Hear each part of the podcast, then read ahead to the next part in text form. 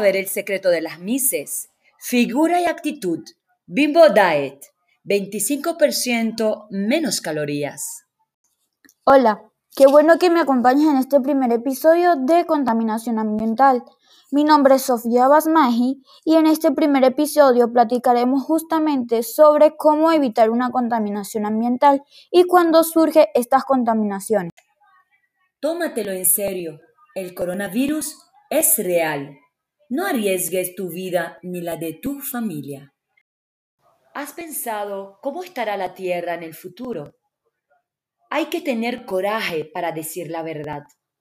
Por una alianza verde entre las personas y la Madre Tierra, para superar las crisis sanitaria, económica y social, política y ecológica. Cuida el ambiente. ¿Te imaginas una tierra con océanos sin plásticos y aire sin contaminación, donde todos podamos vivir en paz? Parece una utopia, pero es un objeto al que debemos tener en cada acción que realizamos si queremos vivir en un entorno mejor y que las futuras generaciones puedan disfrutar de, de nuestro planeta y de toda su riqueza. El cambio climático del que tanto hablamos por su importancia se refiere a las modificaciones del clima de la Tierra, debidas a causas naturales y también a la acción del hombre. Sus secuencias son graves, aumento del nivel del mar, aumento de la temperatura, fenómenos meteorológicos extremos, una de las formas en las que el hombre interviene en todo este proceso es la contaminación. Pero primero, ¿qué es la contaminación? La contaminación supone la introducción de sustancias u otros elementos físicos en un medio que hacen inseguro y no apto para ser utilizado. El medio puede ser un ecosistema, un medio físico o un ser vivo. Y la sustancia contaminante puede ser una sustancia química, el sonido, el calor, la luz o la radioactividad. Pero primero, cinco ideas para evitar la contaminación. Número uno.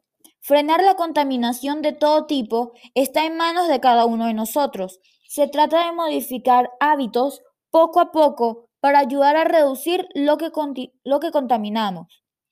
2. Utiliza el transporte público. Nos hemos acostumbrado a utilizar el coche para todo pero es hora de pensar en el planeta y nuestro futuro y de usar medios de transporte más sostenibles y respetuosos con el medio ambiente. El transporte público es una buena solución, más barata y menos contaminante con el coche. 3. Compra productos locales. Una de las cosas que más contamina son los vehículos. Si compramos productos locales, evitamos que lo que adquirimos en el supermercado se transporte desde lugares lejanos con el gasto de combustible y la contaminación que esto supone. 4. Consume productos ecológicos. Para la producción de productos ecológicos se evita el uso de elementos químicos que puedan perjudicar el medio ambiente. No solo los puedes encontrar en alimentos, también en limpieza, moda o cosmética. Y número 5.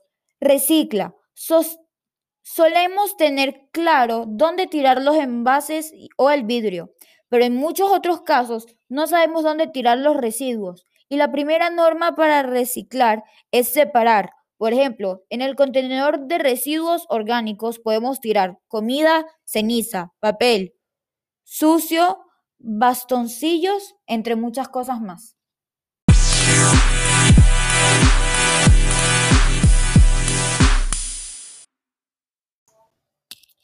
Hola, qué bueno que has llegado a este punto del podcast. Espero que te haya gustado el tema sobre cómo combatir la contaminación ambiental y la contaminación ambiental. Espero vernos en el otro episodio. Hasta luego.